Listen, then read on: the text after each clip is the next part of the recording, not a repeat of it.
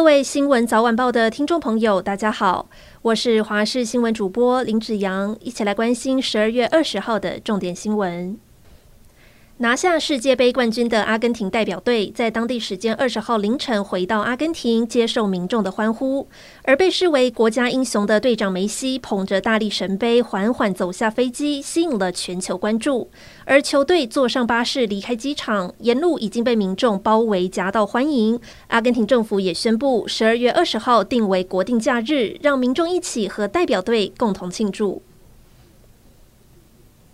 秘鲁南部的纳斯卡沙漠有着众多令人费解的巨大图画，称为纳斯卡线。截至二零一八年，总共辨认出了一百九十个图案。最近，由日本山形大学和秘鲁考古学家共同进行的研究计划，透过无人机和 AI 技术，又辨识出了一百六十八个图案，有人形也有动物。联合国教科文组织在一九九四年就将纳斯卡线列为世界遗产，并且表示纳斯卡线是考古学中最难解开的谜团。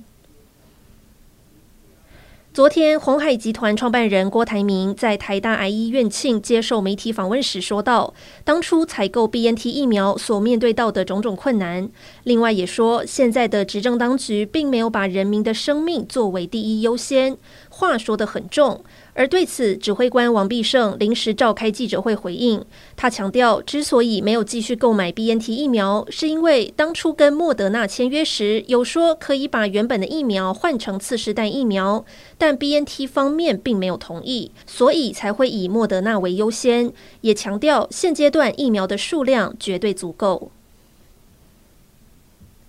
气温降低，家长如果要帮婴儿保暖，一定要特别注意。高雄有一对家长，十九号早上疑似要帮一个多月大的婴儿保暖，就把孩子放到床铺上一起睡觉，没想到疑似压到孩子，没有发觉。等家长发现时，婴儿已经面色发紫，没了呼吸心跳，急救之后依然不治。医师提醒大人跟婴儿一定要分床睡，否则如果压到，很有可能酿成悲剧。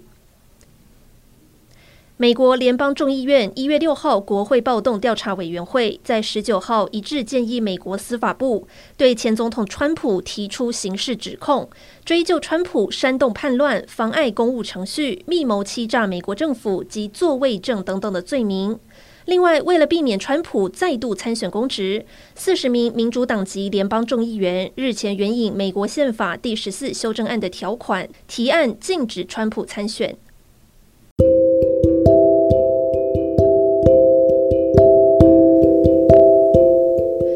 就是这一节新闻内容，感谢您的收听，我们下次再会。